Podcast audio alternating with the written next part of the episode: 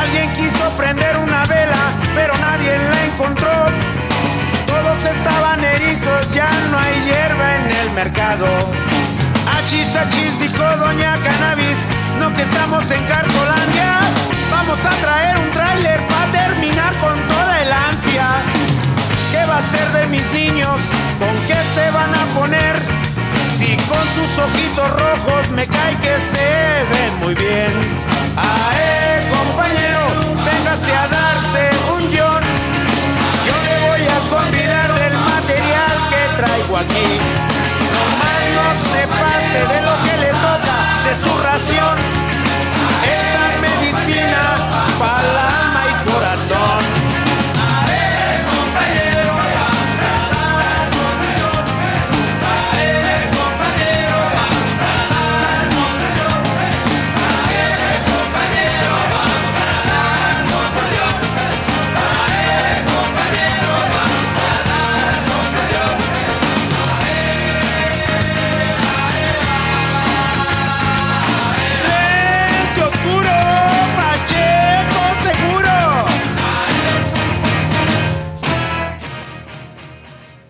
Buenas noches, estás aquí para otro episodio de Crónica, el episodio 142 para ser exacto.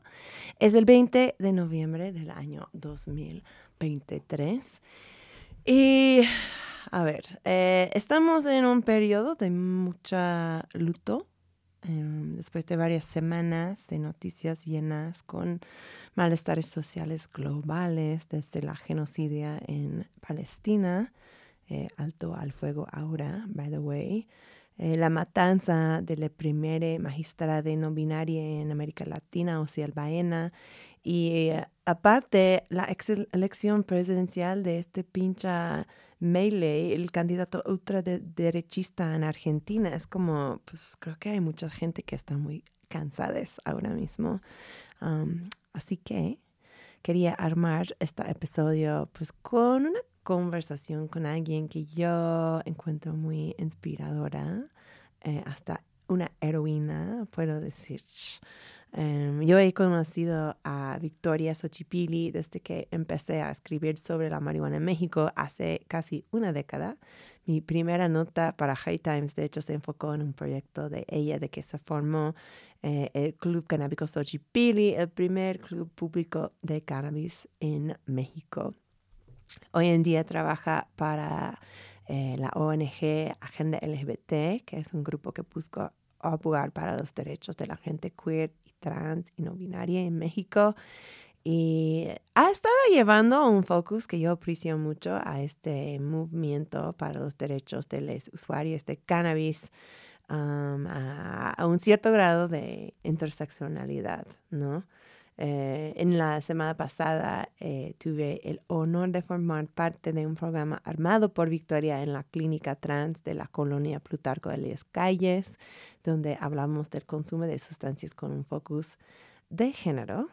Y pues ha, hecho varios otros proyectos muy emocionantes de que vamos a hablar el día de hoy en vez de estar todo tristes y, deprimidas y así vamos a enfocar en cosas pues proactivas y esa es la persona perfecta para hacer esto. Así que es mi placer dar la, la bienvenida a este eh, show del día de hoy eh, que también es el día de la remembranza trans, eh, a Victoria Xochipilli. Hola Victoria, ¿cómo estás? Bravísima, como siempre.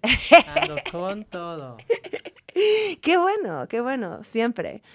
oye, algunas personas no pensaron que íbamos a llegar a tiempo el día de hoy, porque eh, más que todo tú, pero yo también un poquito andábamos en todo. Veníamos directamente de una acción. ¿Qué estuvimos? O sea, tú e, eras la organizadora de este gran eh, evento, ocasión. Cuéntanos qué estaba pasando el día, de, hoy. Pues yo era una de esas personas que creía que no lo íbamos a lograr. ¡Ah!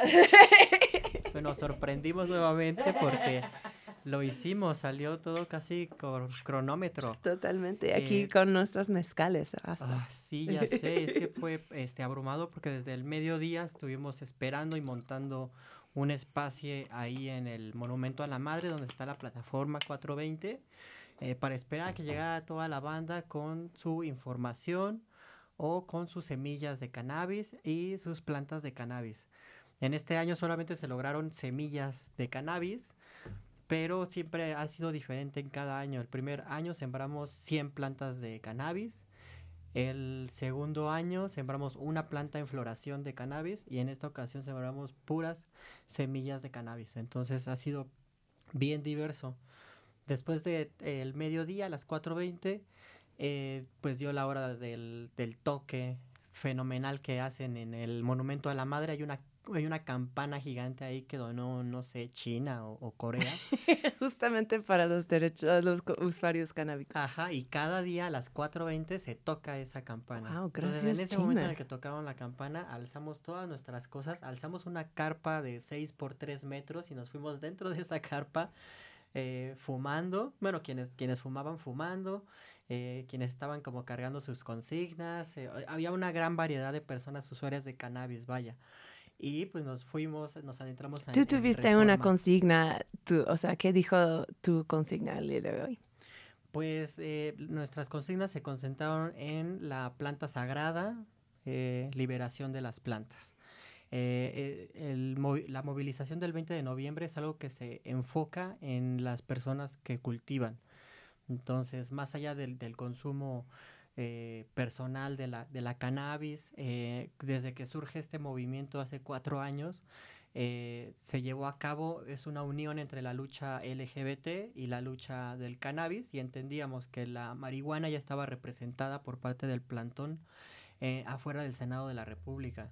Entonces que hacía falta eh, visibilizar el cáñamo, el resto de usos de la, de la planta para el resto de la población y así lo hicimos y nos abrieron la puerta del Senado de la República gracias a este movimiento y decidimos involucrar a todos, no quedarnos ahí con el pastel o seguir con esas dinámicas de poder eh, absurdas en las cuales pues las decisiones se toman entre pocas personas. Creemos que la discusión en torno a la legalización de la cannabis se debe de, de tomar desde la realidad y la realidad es todas estas personas históricamente olvidadas que requieren tener voz. Sí, y de hecho eh, yo estaba muy sorprendida y, y, feliz porque yo diría que era como el evento de cannabis más interseccional a donde he ido. Cuéntanos algunos de los grupos que involucraste en el evento del, día de hoy. Eh, pues mira, eh, involucré a, distintas este, personalidades desde las grandes movilizaciones ya, ya, ya de años, como fue la organización AMEM, como fue Instituto RIA, Regulación por la Paz, em, pero hacía falta y es algo que se dio este año. Eh, nos topamos una sorpresa en la WTS, em, que vinieron los campesinos de, Guerrero a representar.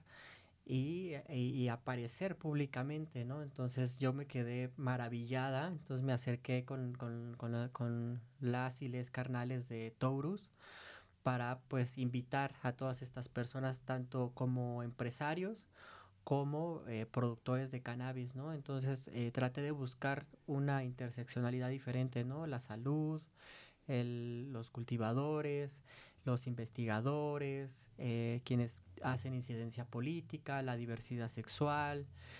Y vaya, la verdad es que incluso faltaron ahí interseccionalidades que por una u otra razón no pudieron llegar, pero pues nos mandaron todo el apoyo y ahí, ahí, ahí, estuvieron ya sea de forma de semillas, porque nos hicieron favor de llevar semillas a pesar de que no pudieron llegar de manera presencial, entonces pues ahí estuvo su espíritu y su y el anhelo de, de pues encontrar ya una solución entre todos a este problema de la prohibición y la criminalización. Perfecto. Pues a mí me encanta. Eh, yo llegué para el parte que ya estaba enfrente del Ángel de Independencia y llegué a un grupo bonito de gente que estaban fumando justo enfrente de los turibús, que fue muy chistoso y tal vez un poco una, educación, una oportunidad educativa para los de turibús.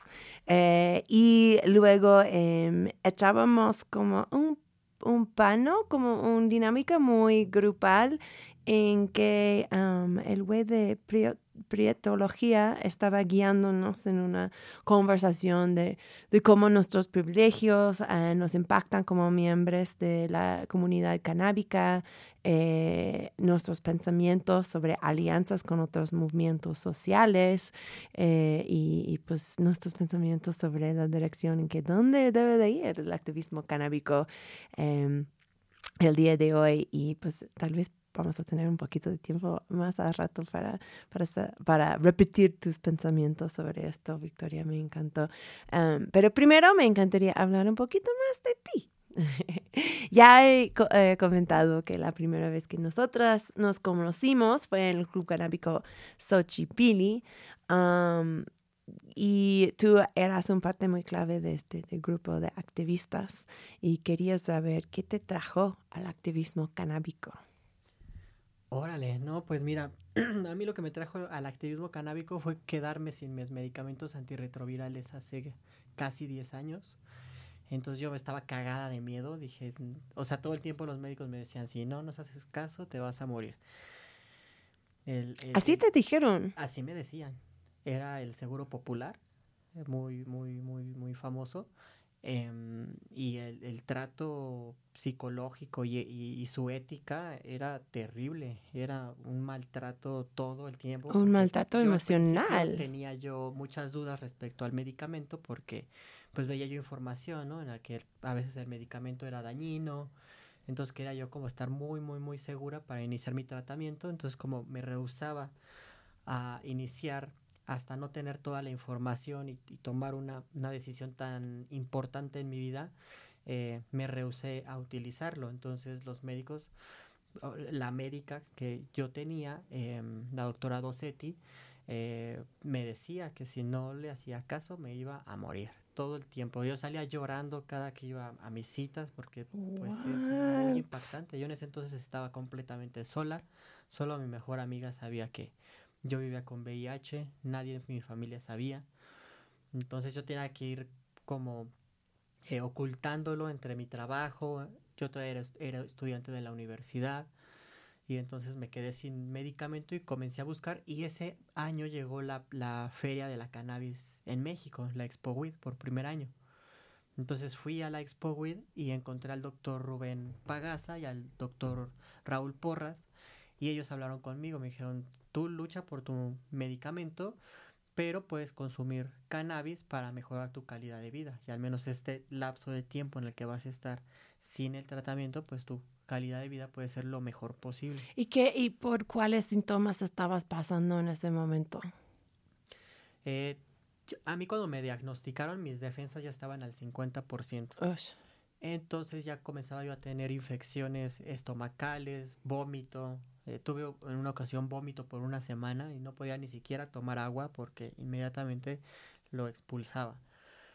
E, y bajo muchísimo de peso. Yo soy muy delgada, yo pesaba antes de eso unos 50 kilos, entonces cuando me da esto llegué a los 46, 47 kilos. Entonces, pues ya era una situación grave y justamente comencé a consumir eh, marihuana para recuperar mi apetito, para quitarme las náuseas, y eh, también me ayudó ya que me decidí para tomar el medicamento. El medicamento me provocaba como cierta desconexión de mi cerebro, como pérdida de, facultades. Mm. Entonces me costaba mucho entablar una conversación, me costaba mucho seguir eh, pasos, por ejemplo, prepararme una sopa instantánea era se me pasaba algún paso y se me quemaba. ¿Cuál, ¿cuál medicamento te estaba dando estos efectos En ese entonces había uno que se llamaba Atripla. Posteriormente me lo cambiaron por Efibarens y Trubada, pero básicamente eran los mismos efectos que tenía hasta entonces, hasta ahora que ya llegó Victarvi y ya nos quitó esa sintomatología orgánica. Qué, qué bueno. Ok, entonces, pues obviamente la cannabis estaba jugando un rol súper importante en tu vida, o sea... Salvó mi vida. Eh, te salvó la vida, sí. total. Y pues en ese entonces seguía siendo extremadamente ilegal eh, en, y pues es como medio fácil entender por qué entraste en el activismo público, era un asunto de la vida y la muerte para ti. ¿Cómo fue tu experiencia en Club Canábico Xochipilli? Cuéntanos como de los otros proyectos de activismo canábico eh, donde fuiste después. Fue muy hermoso porque yo antes de conocer al Club Canábico Xochipilli ya había escuchado de, de, del club, pero como algo lejanísimo a mi realidad, ¿no? Como unas personas expertas que estaban haciendo como ya cosas con la cannabis y pues yo apenas estaba como que empezando a hacer unas galletas con los coquitos de la, de la marihuana para que fuera con un, con un beneficio nutricional mm. y vendérselo a las personas para pues tanto eh, tener algunos ingresos económicos porque ya para entonces había renunciado a mi trabajo como arquitecta em, y, comienzo con el emprendedurismo y comienzo a, a, buscar entre personas que se dedicaran a hacer cosas de cannabis, a hacer unos encuentros para poder charlar al respecto.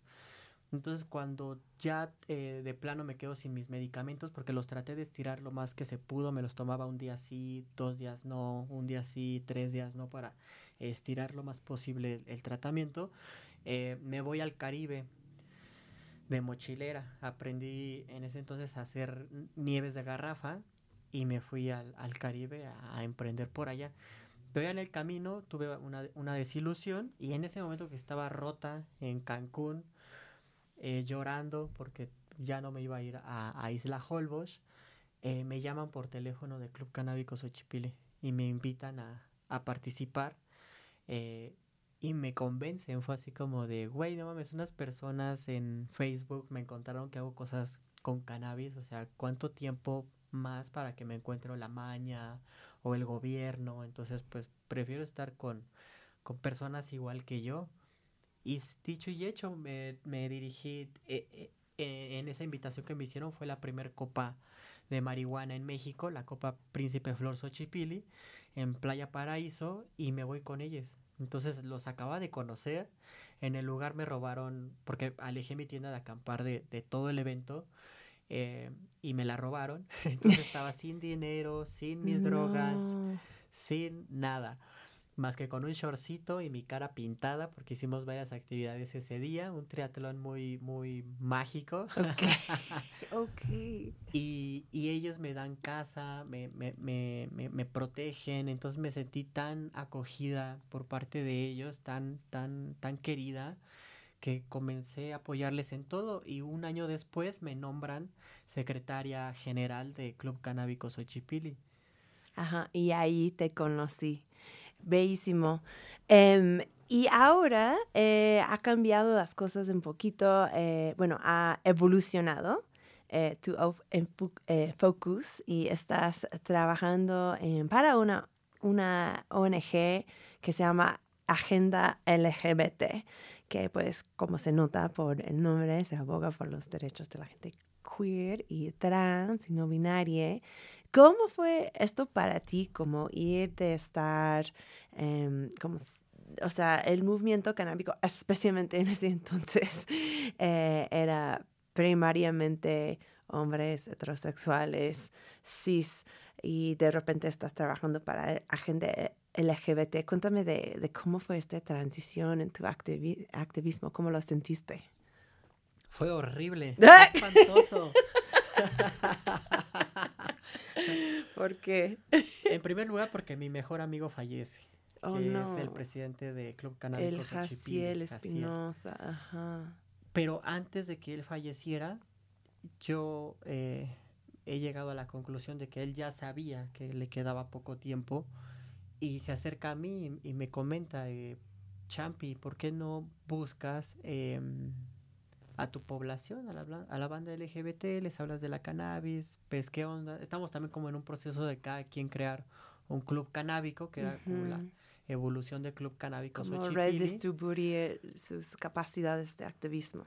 Hacia donde nos había empujado la ley, porque en ese entonces sale un dictamen en el que los clubes canábicos solamente podían ser de 40 personas. Ah, ya. Entonces, ¿Y cuánta en gente estaban en Xochipilli en ese entonces? Habíamos, llegamos a ser 500 personas en What? el club canábico, entonces dijimos, pues lo tenemos que dividir, entonces pues ya tú te encargas de uno, tú de otro, quienes pues ya hayan mostrado como cierta responsabilidad, eh, pues que tenga cada quien su club. Y a ti te tocó les gays. Y entonces a mí me tocó lo, lo LGBT, que yo estaba así, ay, la verdad es que yo venía de desertar del, del- de, del- de la población LGBT por todos los temas de violencia que se viven como persona LGBT dentro de espacios LGBT. Mm.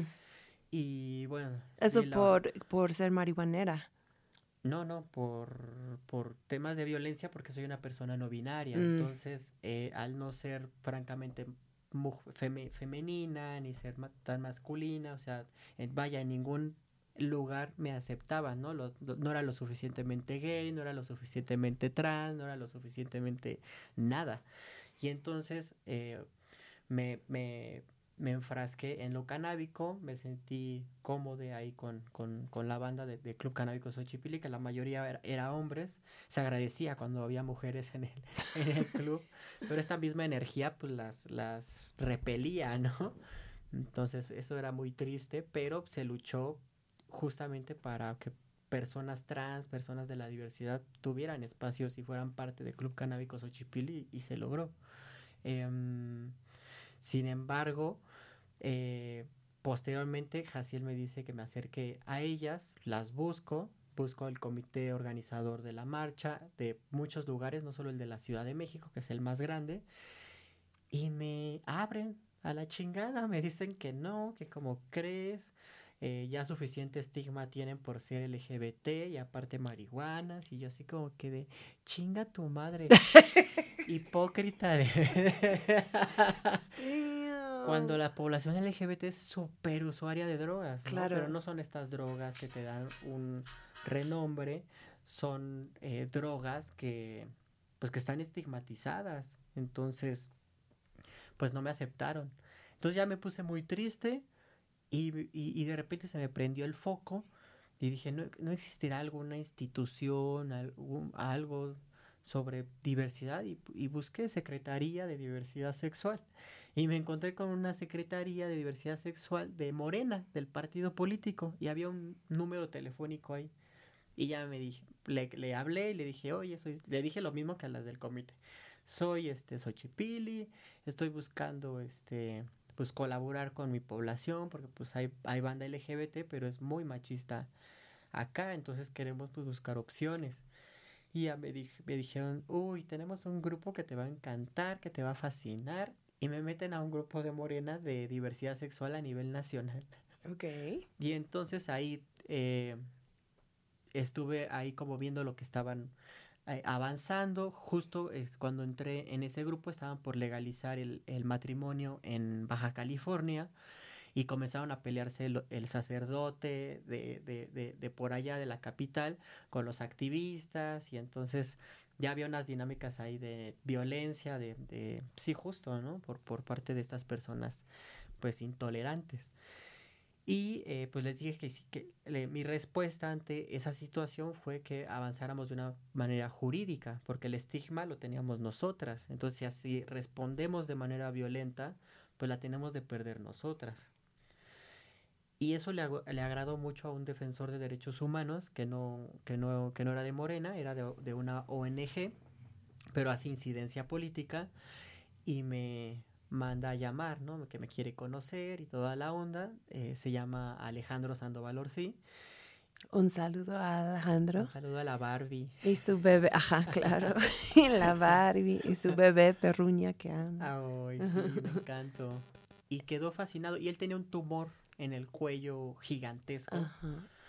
Y las últimas eh, flores que dejó Jaciel eh, se hicieron goteo, goteros con esas flores medicinales y uno le tocó a esta Barbie, a este Alejandro Sandoval, y se le disminuyó su tumor un 80%. Entonces Barbie era eh, o se oponía a todos los temas de regulación de las drogas, pero después de mucho, pero mucho eh, brindarle información y estarle ahí insistiendo y estarle demostrando, por fin aceptó em, iniciar con el tratamiento y vaya, para su sorpresa, en tres meses ya se había reducido su tumor un 50%. Increíble, lo cual me imagino cambió su, su, perspectiva, sobre la, cannabis. Sí, totalmente. Increíble. entonces después de eso me invitan a, a, a trabajar con ellos. Yo había tomado como un año de descanso, me, salgo del Club Canábico Xochipili y me invita eh, Bárbara a ser su directora de proyectos. Entonces le dije que sí, siempre y cuando me aceptara con el tema de drogas. Y me dijo, está bien. Emocionante, eh, emocionada tal vez no, pero pues de acuerdo. Qué bueno, qué bueno. Y pues pues muchas gracias por estar en estos espacios y para juntar estas luchas, porque yo sé que cuando yo llegué a México y vi como eh, eh, las demográficas de, de los activistas de, de, cannabis acá, era un poquito, bueno, era bueno ver a una persona que no fue un hombre cis en el cuarto. Entonces, muchas gracias por jugar este rol, la verdad. Ah, vamos a tener un breve break musical. Eh, tú, Victoria, eh, armaste el playlist del día de hoy y empezábamos con La Práctica por Tex Tex. ¿Por qué querías tocar esta canción en Crónica el día de hoy? Pues creo que Tex Tex en, ah, en distintas eh, rolas manejan el tema del, del, del, uso de sustancias, ¿no? Sea alcohol, sea eh, marihuana en este caso creo que justamente emana muchas de las necesidades y problemáticas que tiene el mexicano de a pie en torno a las sustancias y es de una manera muy divertida, ¿no? Sí, totalmente, una canción muy divertida.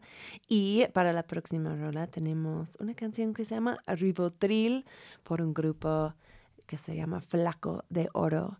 ¿Qué onda con este track?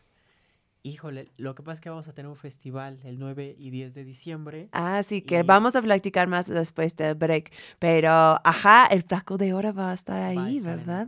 Ay, pues qué buena transición. Vamos a escuchar esto y luego vamos a hablar más de este gran evento después. Estás aquí en Crónica, en Radio Nopal.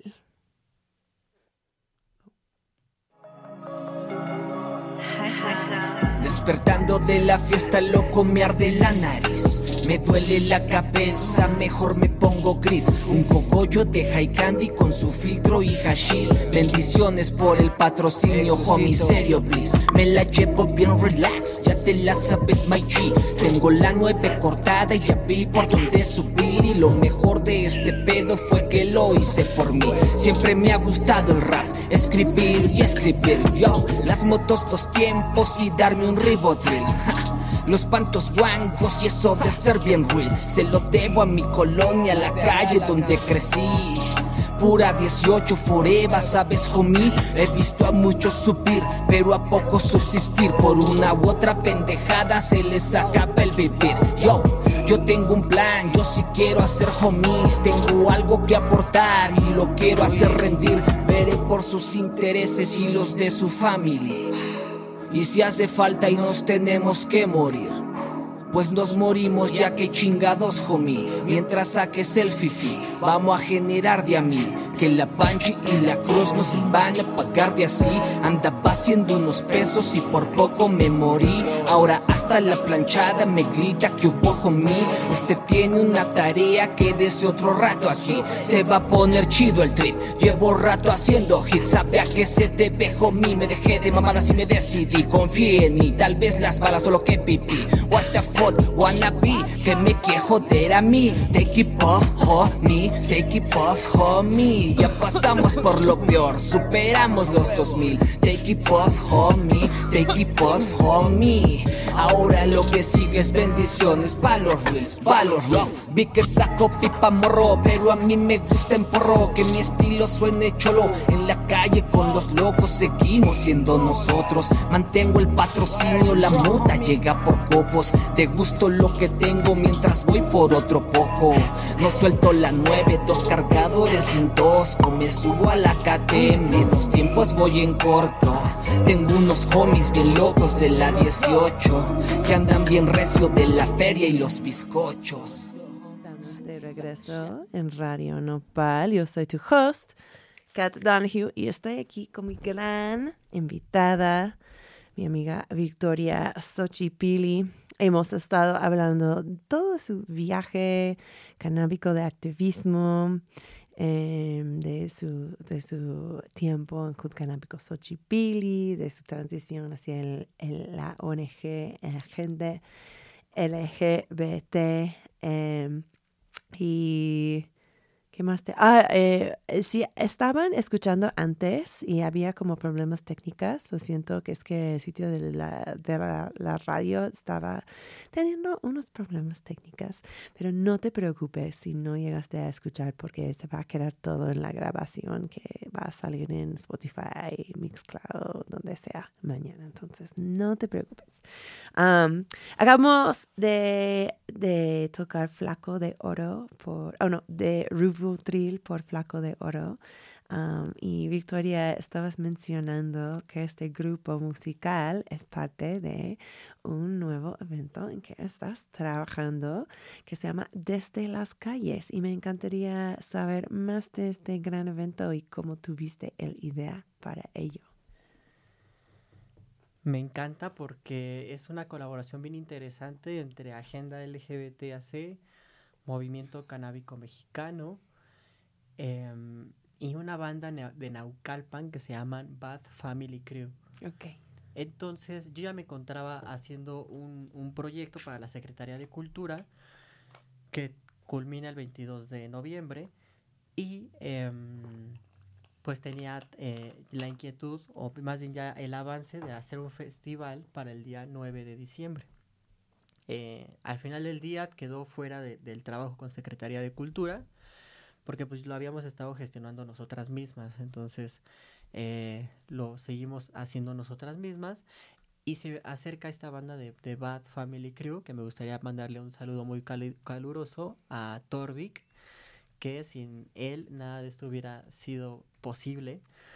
Y justamente fue mezclar, ¿no? El día 9 se va a concentrar más en los temas de cannabis, más en los temas de diversidad y el día domingo, 10 de diciembre, se va a concentrar más en un torneo de breaking y una exposición de graffiti antipunitivista. Entonces, ¿Eso qué significa? Eh, la temática del, del graffiti va a ser la criminalización de las personas usuarias de marihuana. Oh, wow. Entonces- ¿Y en dónde va a estar este evento? En el monumento a la madre, en la Ah. intersección entre eh, Avenida Insurgentes y Avenida Reforma. Ok. ¿Y qué fue, o sea, cómo tuviste o, o cómo tuvieron, eh, si era una idea co- colaborativa, este, combinación de factores? Porque estás diciendo, o sea, grupos de rock, eh, graffiti, antiprohibicionista y luego la involucración de varios grupos activistas. O sea, ¿qué es, el, qué es el- la misión de Desde las Calles? Justamente desde las calles lo que eh, busca es eh, todo este talento, todo lo que eh, se genera en las calles, poderlo mostrar aquí.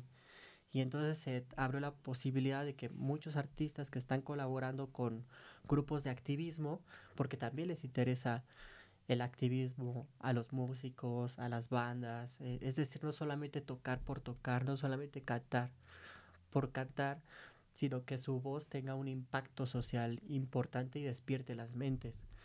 Entonces, de esta manera fue que se pudo consolidar, eh, además de que para el activismo ha sido bien importante dejar de estigmatizar a las personas usuarias de marihuana, ¿no? Por ejemplo, a veces los eventos solamente son de dope, a veces solamente son de reggae, a, ve- a veces solamente son de ciertos eh, géneros que pues no abonan a la desestigmatización de las personas usuarias. Claro que nos encantan todos esos géneros, pero no, no es no, todos los usuarios de, de, cannabis o de marihuana escuchan esos géneros. Claro, sí, o sea, para muchos años aquí en Crónica yo tenía una regla que las les invitadas no podían llevar canciones de reggae ni de dub por justamente esta razón, o sea, a todos mm, nos encanta el reggae y el, o sea, el dub no nos envía, pero el reggae, o sea, es un clásico, hay artistas muy importantes y así, pero es como tú dices, o sea, la música canábica es casi todas las músicas. O sea, ¿cuál música no ha sido creado con la asistencia de la cannabis?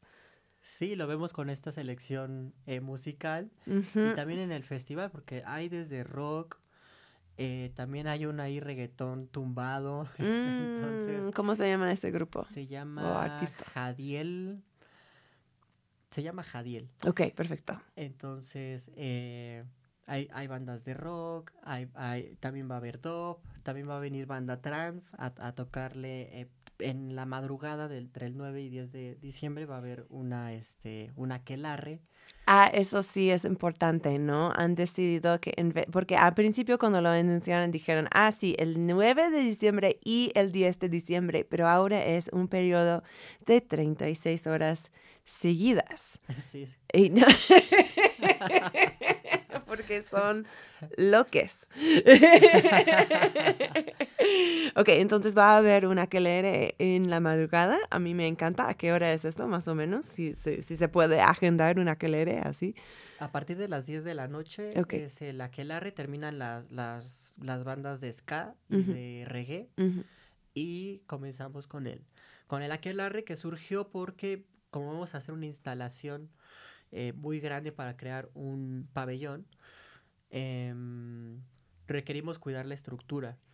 Y entonces fue, nos quedamos aquí toda la noche en el frío en un automóvil a, cuidar y aventarle piedras a quien se acerque a querernos quitar la instalación. O hacemos brujería.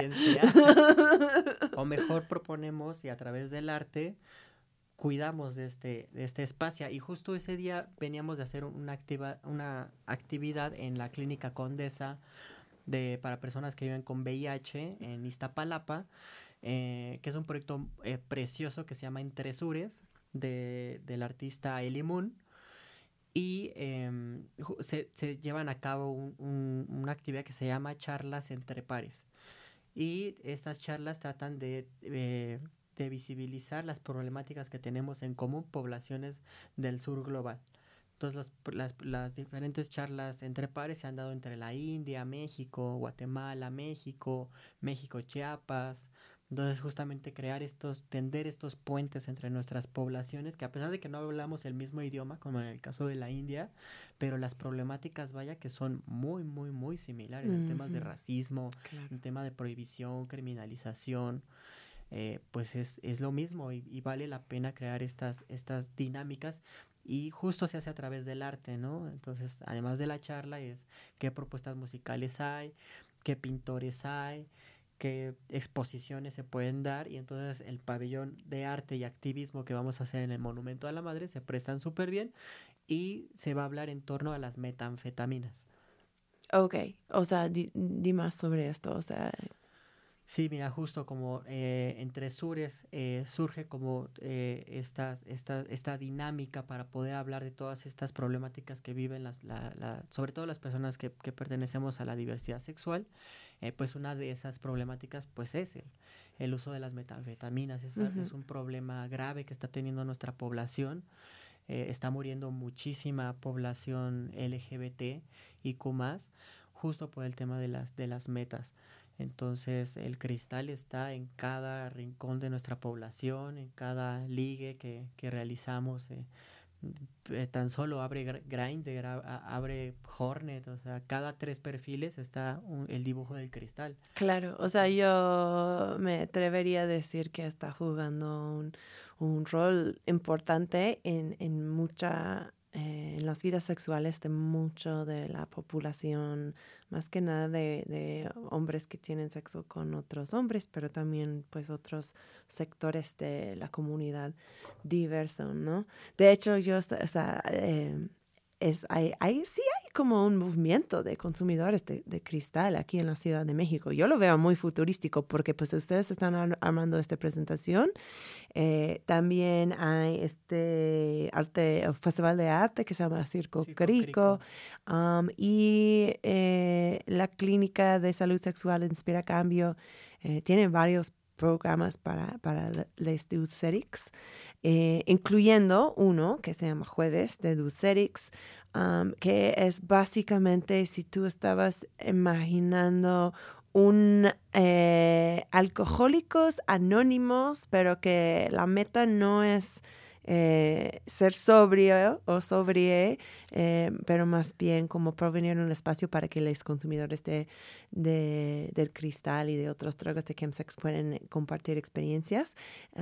Yo sé porque hay uno este jueves, el 23 de noviembre, y tu servidora misma va a estar moderando em, la conversación este día. Vamos a tener una conversación sobre las representaciones de los consumidores de drogas en la cultura popular. Entonces, si quieres sentar conmigo y ver un cachito de este episodio de Salvado por la campaña en que Jesse Hispano eh, se vuelve adicto de las pastillas de cafeína, em, no sé si esto es tan clásico en México, pero sí me impactó muchísimo como una chica. Um, anyways, vamos a estar hablando de esto y otros eh, representaciones de la gente que usa drogas en los medios. qué bueno, entonces. Y también, o sea, quería decir que el Monumento de la Madre sí ha vuelto como un sitio muy importante para el activismo, pues en general, ¿no? Pero también de, de cannabis, ¿no? He estado hablando de varios plantones que han estado ahí, ¿no? Hay uno de, había uno de mujeres, ¿no? Ahí.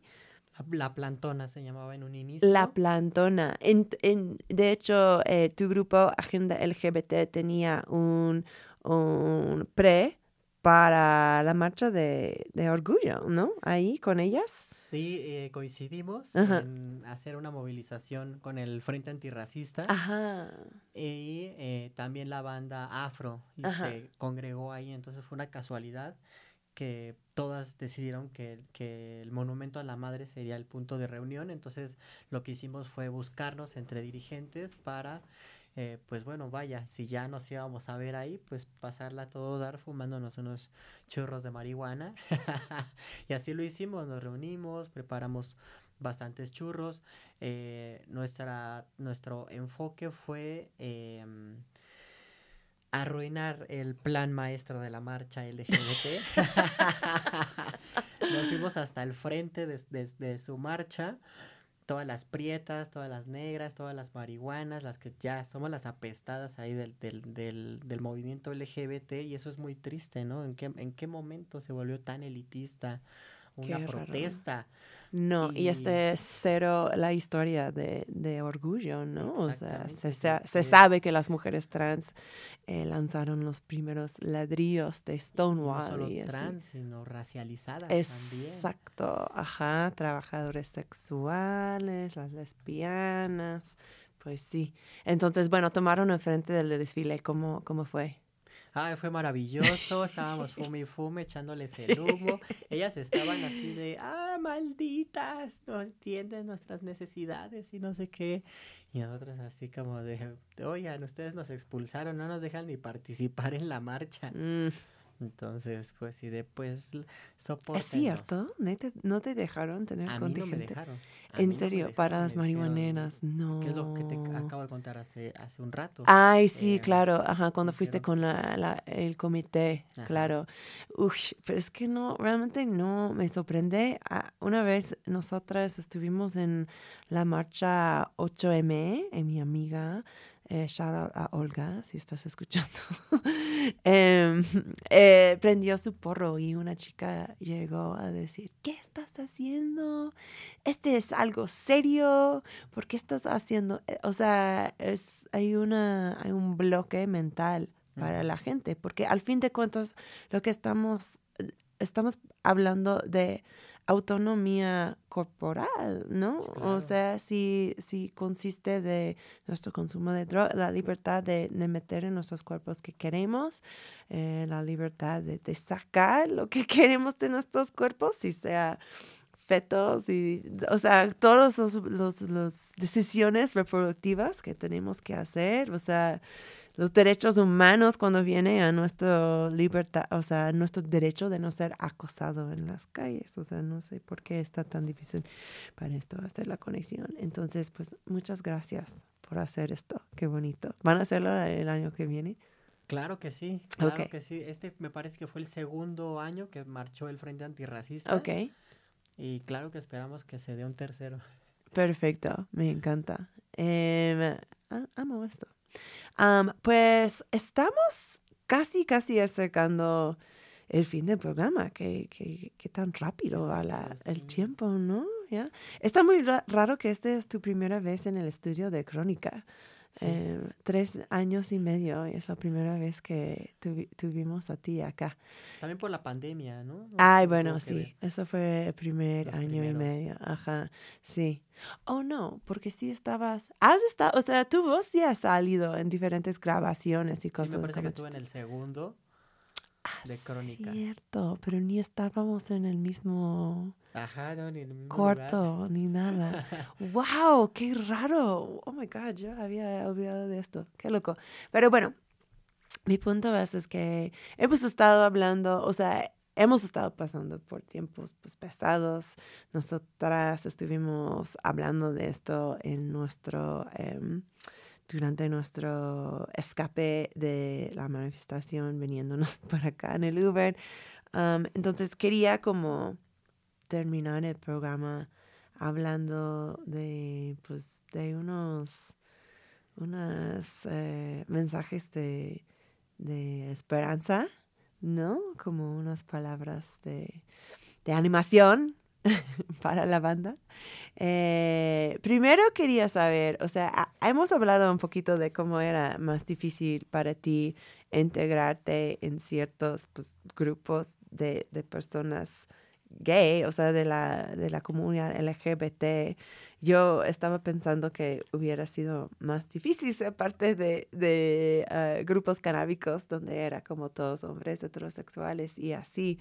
Pero de todas formas, em, ¿qué, qué, qué consejos puedes dar a alguien que está sintiéndose muy sole o muy, diferente en su movimiento social, o sea que está representando un aspecto de una lucha social que no está representado por la mayoría de la gente como parte de este grupo. O sea, cómo encuentras las maneras de, de, conectar con la gente y también sigue, seguir en estos espacios. Porque para mí, a veces cuando entro en un cuarto y es un, lleno de, hombres y estoy como, ay, no, no, no, ni quiero estar. Entonces, ¿qué te da la fuerza para seguir ahí y decir, no, este es mi espacio, yo tengo que estar aquí?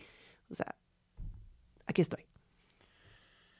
Pues primero que nada, y me costó mucho trabajo, fue el aceptarme yo misma. Eh, al empaparme de toda esta información de qué era lo queer, qué era lo no binario y, entenderme, que me echó la mano de la Xochipili. Tan es así que lo elegí como, como nombre.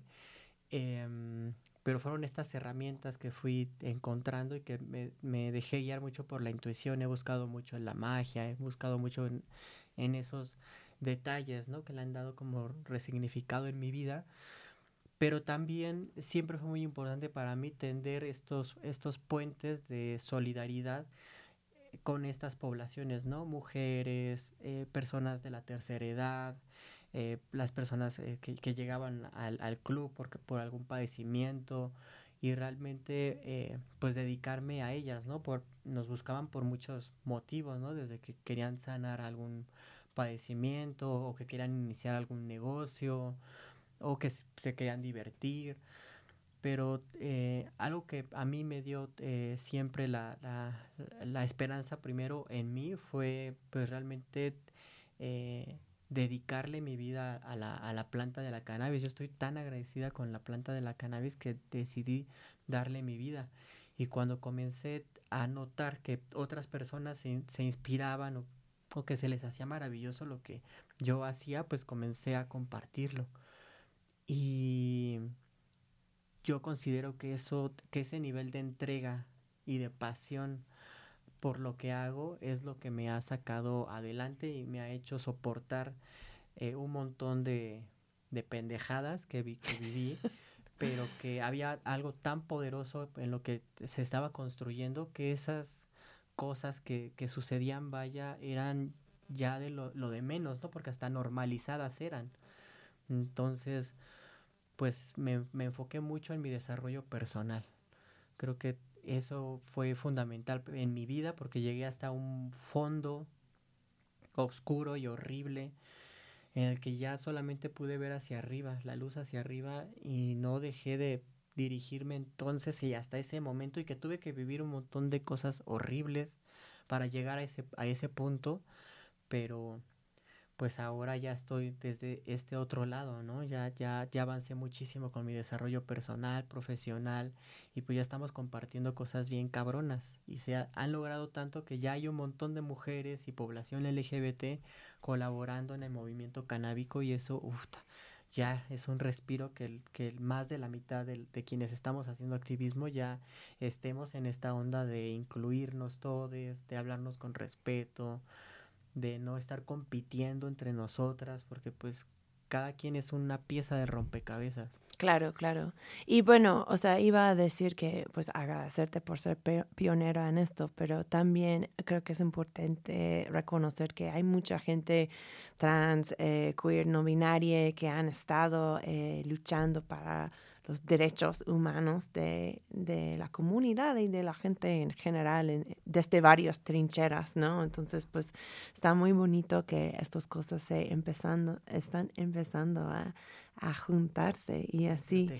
Um, también quería, otra cosa que estuvimos platicando antes de, de venir, nos fue la matanza de la magistrada de Osiel Baena que choqueó y entristeció, entristeció pues, todo una ciudad, una, un mundo realmente, porque yo estaba viendo como gente de otros países muy lejos de México expresando su tristeza por esta violencia tan brutal y también como la falta, o sea, esperamos que haya una investigación, ¿no? Pero pues aquí en México la gente está muy acostumbrada a que que no hay justicia en estos casos. Entonces, pues, si hay una persona, eh, especialmente para las jóvenes, ¿no? Las jóvenes queer, trans, no binarias que, que pueden estar escuchándote, eh, ¿cómo se sigue adelante después de una tragedia así?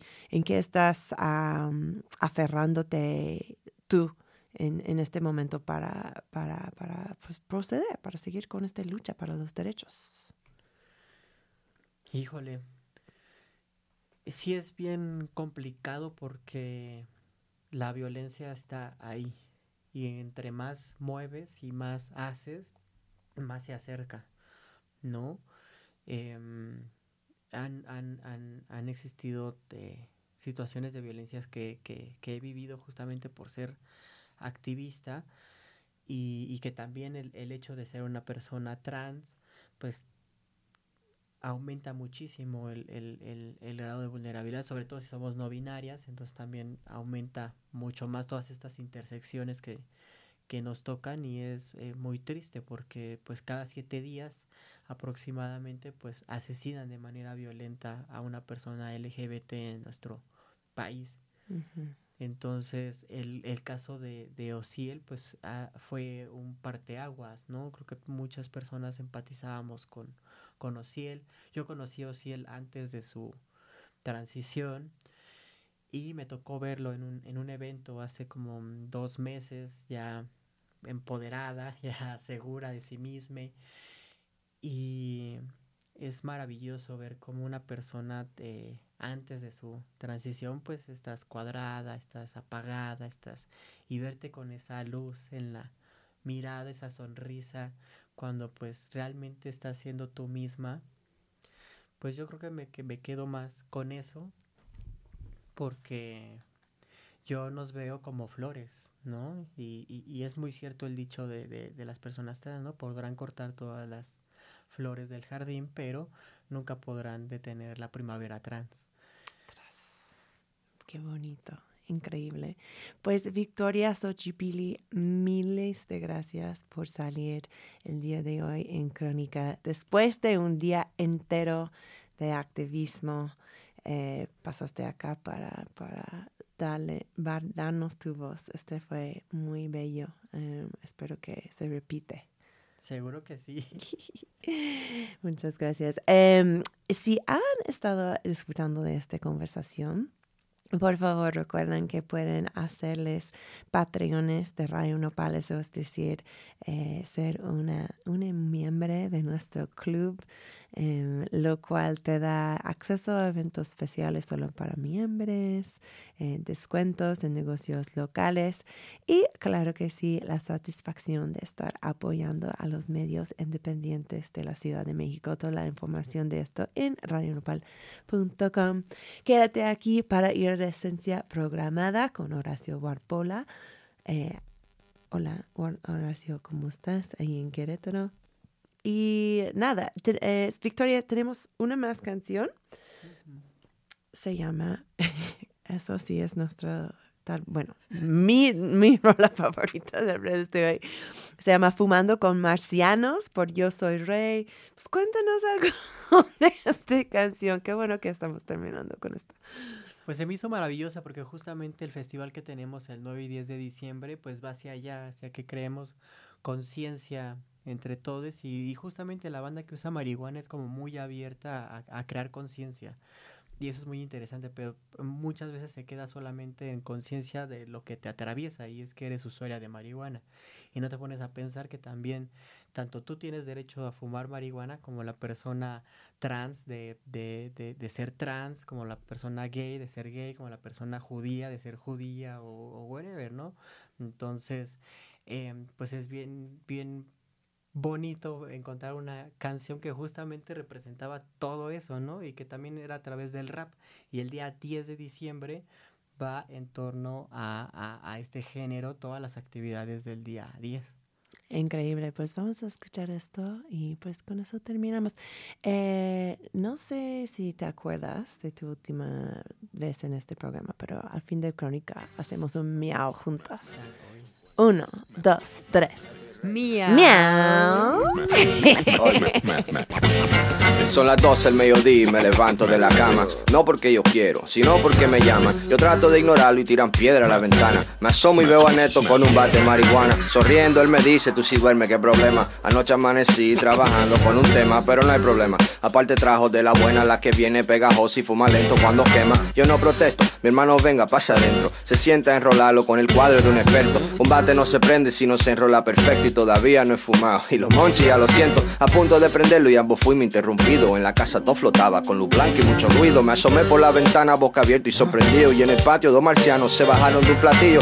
No cogimos esa, ratrillado bajo la mesa. El marciano se acercó y me habló para mi sorpresa. Dijo, de lo mío te venimos la respuesta y además traemos mota para fumar otro planeta. La hierba que tenían yo jamás la había visto. Rosada, transparente y fluorescente, los pelitos. La enroló con una mano y se prendió solito. Le di dos, se la pasé y cabecearon con mi disco el marciano a mí me dijo. Tú eres mejor rapero vivo y por eso hoy de rico la venimos a hablar contigo. Tú tienes una misión que todavía no has cumplido y es contarle a la tierra lo que hoy te ha sucedido. Me parece bien marciano, pero pásame ese bate. El abanico se lo fuma mientras me habla disparate.